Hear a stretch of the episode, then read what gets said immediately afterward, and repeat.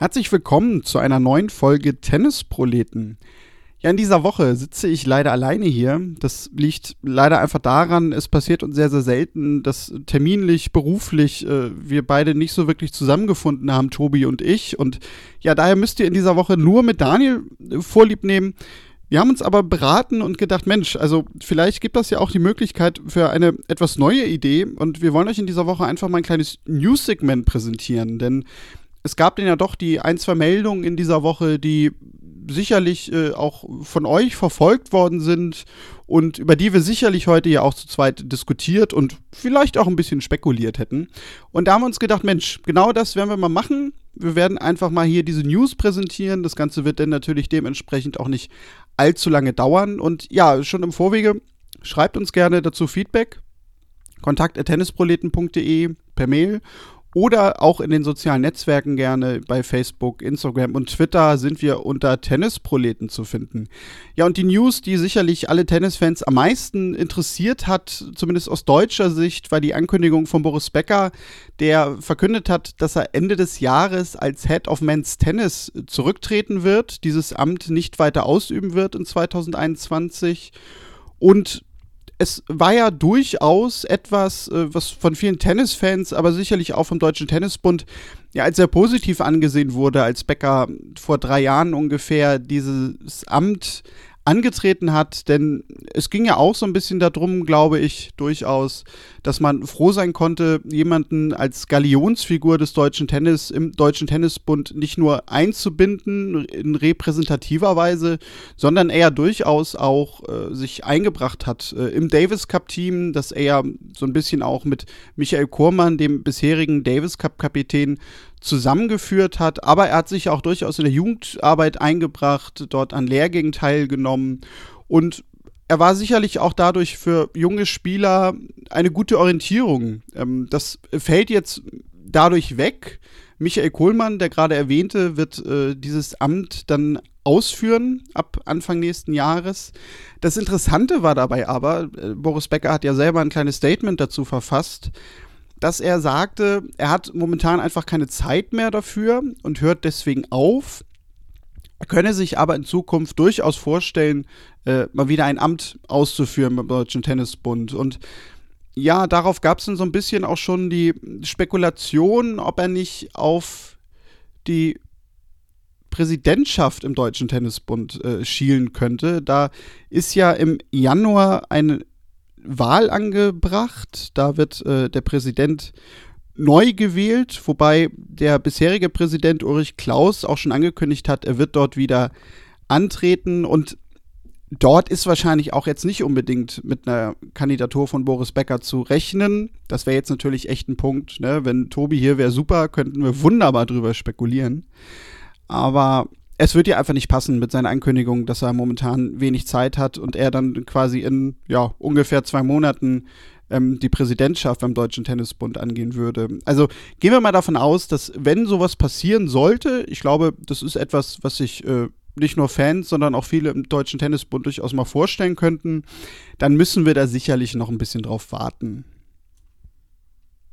Ja, was dann auch noch hinzukam, war, dass Boris Becker im Lauf der Woche, das war sogar erst äh, heute am Tag der Aufnahme, also am Freitag, einen eigenen Podcast angekündigt hat. Der wird bei Amazon Music zu hören sein und es soll fünf Ausgaben geben. Da wird dieser Podcast auch Boris Becker, der fünfte Satz heißen.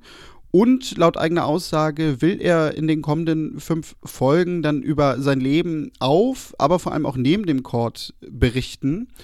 Und diese fünf Personen wird er interviewt von Johannes Bekerner, also auch durchaus eine Person, die im TV als, glaube ich, schon im Interviewsegment hochkarätig angesehen werden kann. Ähm, ja, und äh, das Ganze könnt ihr halt exklusiv hören bei Amazon Music. Am 5. Dezember soll es losgehen. Und dann soll wöchentlich immer dienstags eine Folge erscheinen. Das sei euch hier schon mal wärmstens empfohlen, wird sicherlich durchaus interessant werden. Da vor allem auch im sportlichen Sinne Boris Becker ja auch gerne mal dafür bekannt ist, dass er die eine oder andere Anekdote zu erzählen hat. Ja, und dann schauen wir noch mal so ein bisschen weiter nach vorne. Wir haben ja eigentlich in den letzten Folgen immer schon mal über Australien gesprochen und dass wir das hier bei den Tennisproleten zumindest ja noch nicht als so ganz sicher ansehen, dass wir die Australian Open in gewohnter Weise sehen. Also jetzt nicht nur was Zuschauer angeht, sondern wir hatten ja auch so leichte Zweifel, dass das überhaupt stattfindet. Denn ja, Australien hat ja so einen geografischen Vorteil, wenn man so möchte. Den konnte es ja nicht ganz so schwer fallen, äh, sich abzuschotten, da einfach äh, keine Nachbarländer in dem Sinne daneben liegen. Und wir haben euch sicherlich auch schon erzählt, mal hier in einer der Folgen, dass es ja den Plan gab, bisher die Spielerinnen und Spieler Mitte Dezember schon nach Australien zu holen, sie dort dann in einer 40 Quarantäne begeben zu lassen und ja, dass sie dann quasi ab Anfang Januar bereit sind zum Spielen, damit die Saison, so wie sie üblicherweise halt Anfang Januar startet, in gewohnter Manier durchstarten kann. Das Ganze wurde jetzt ein bisschen schon ja revidiert, ähm, denn der Hauptgrund ist einfach, dass der dortige Bundesstaat Victoria das so nicht mitmachen wollte und gesagt hat, also nee, ab Mitte Dezember hier irgendwie loslegen mit der Quarantäne und Spielerinnen und Spieler hier, das wollen wir nicht so ganz. Und ähm, von daher hat der Chef der Australian Open jetzt schon angekündigt, Craig Tilly heißt er, dass man wahrscheinlich damit rechnen könnte, dass das Ganze ein bisschen nach hinten verschoben wird.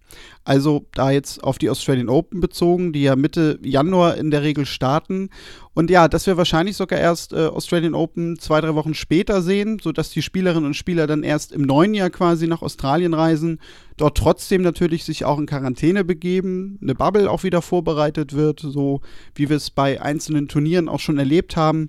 Und ja, das würde natürlich auch einfach schon bedeuten, wenn die Australian Open nicht wie geplant am 18. Januar, sondern später loslegen, dass sich das natürlich höchstwahrscheinlich auch wieder Auswirkungen auf den üblichen Kalender geben wird. Denn okay, der Februar ist nicht immer so ganz voll, das wissen wir alle. Nach den Australian Open ist ja immer noch dieser Februar ein bisschen entspannter. Da gibt es dieses Hallenturnier in Rotterdam, die Damen spielen in Katar, in den Vereinigten Arabischen Emiraten größere Turniere. Aber so richtig, ja, der zweite Start der Saison kommt den ja eigentlich äh, für die meisten Tennisfans immer erst mit den beiden Masters-Turnieren in Miami und in Indian Wells noch davor. Das würde sicherlich auch gar nicht unbedingt äh, wackeln, aber ich kann mir auch vorstellen, dass die anderen Turniere das trotzdem gar nicht so toll finden, denn Stand jetzt werden die ja sicherlich auch irgendwie planen. Rotterdam ist ein Hallenturnier, aber auch die werden sich sicherlich ein Konzept überlegen und äh, bis zuletzt versuchen, dieses Turnier irgendwie durchzuführen. Von daher sind wir mal gespannt, ähm, was dabei rauskommt, denn ich könnte mir zumindest vorstellen, dass es doch größere Kalenderumwälzungen auch dadurch geben kann, wobei natürlich ja weiterhin die Frage ist, äh, was wir in 2021 überhaupt an Tennis sehen und ob dieser Kalender insgesamt mit diesen ganzen Hin- und Herreisen und so weiter gespielt werden kann. Aber ja, das wäre jetzt reine Spekulation, da irgendwie sich Modelle zu überlegen. Ich glaube, das können wir an dieser Stelle lassen. Haben wir auch in anderen Folgen sowieso schon oft genug gemacht. Also, warum sollen wir euch immer mit unseren gleichen Ideen langweilen?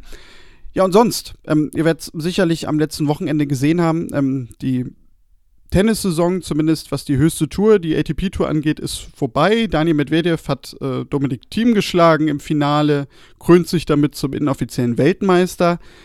Auf den unteren Touren wird noch ein bisschen weiter gespielt, bis in den Dezember hinein. Diese Woche gibt es zum Beispiel zwei Challenger-Turniere in Südamerika. Und ja, sonst bleibt mir eigentlich nur noch zu sagen, vielen Dank, dass ihr ähm, diese kurze, doch ich glaube sogar kürzeste Ausgabe der Tennisproleten äh, euch angehört habt. Ähm, wie ich schon zu Anfang gesagt habe, wenn ihr irgendwelche Hinweise habt äh, zu dieser Idee, hier ein kleines News-Segment zu machen oder allgemein vielleicht auch eine Meinung dazu entwickelt habt, ob ihr das gut, schlecht findet, ob wir allgemein vielleicht sowas äh, öfter mal einbringen sollten, wenn wir auch sonst irgendwas an unserem Podcast verändern sollten, schreibt uns gerne. Ich hatte es zu Anfang gesagt, kontakte-tennisproleten.de. In den sozialen Netzwerken findet ihr uns. Ja, und sonst bleibt mir eigentlich wie immer nur zu sagen, vielen Dank fürs Zuhören an euch. An Tobi kann ich heute leider nicht vielen Dank sagen, aber das holen wir dann in der nächsten Woche definitiv wieder nach, denn da werden wir unseren doch großen Jahresrückblick machen, denn wir haben uns dazu entschieden, auch wenn es vielleicht dieses Jahr ein bisschen weniger Tennis gegeben hat, der Jahresrückblick kann trotzdem umso imposanter werden. Bis nächste Woche dann, macht's gut und tschüss.